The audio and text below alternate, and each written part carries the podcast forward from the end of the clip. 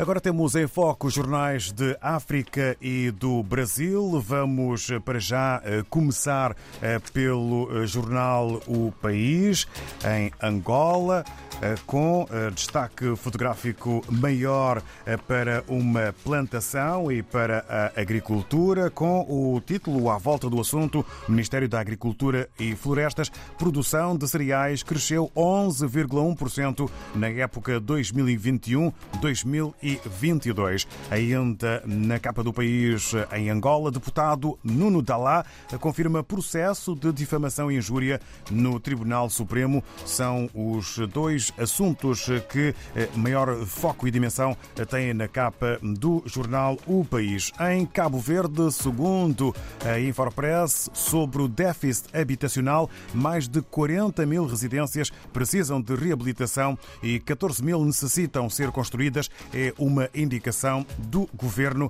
a ser um dos títulos eh, que está em destaque na eh, manhã em matéria de eh, imprensa em Cabo Verde. Ainda, Roménia disponível para cooperar em Cabo Verde na gestão das situações de emergências e segurança alimentar. Avançamos para São Tomé e Príncipe e, de acordo com a agência STP Press, São Tomé e Príncipe vai trabalhar na declaração de Riad para beneficiar de fundos de Arábia Saudita. Assim podemos ler na agência STP Press.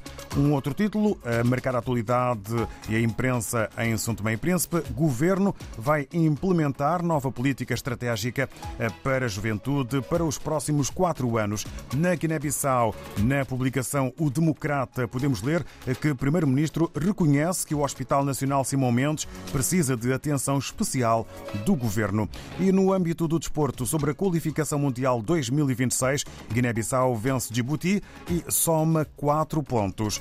Damos uma saltada até ao Brasil, ao quente Brasil, nos dias de hoje. Para já, na política também, alta temperatura no governo Lula. Compartilhar governo Lula, PP de Lira se divide e ameaça projetos do governo, mesmo agora, com Caixa e Esportes. É um dos eh, temas que está eh, a marcar a capa eh, e também a publicação do jornal Folha de São Paulo na sua edição de hoje. Avançamos, entretanto, no regresso à África para Moçambique com Moaimin Benjamin.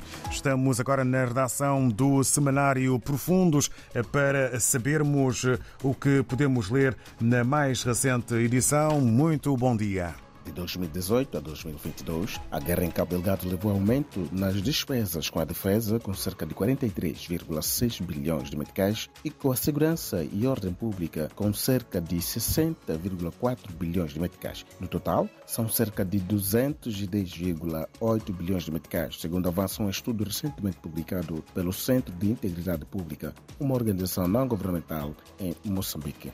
Mais detalhes na mais recente edição do Jornal Profundos. O ex-presidente de Moçambique e o presidente do projeto de restauração da Gorongosa vão promover o desenvolvimento sustentável na província de Sofala, região central de Moçambique. Joaquim Chissano e Greg Carr já assinaram um memorando de entendimento na capital Maputo para protegerem o ambiente, promover a agricultura regenerativa, criar emprego para as famílias, promover a educação de jovens e promover a igualdade através da Fundação Joaquim Chissano e o projeto de restauração da Gorongosa.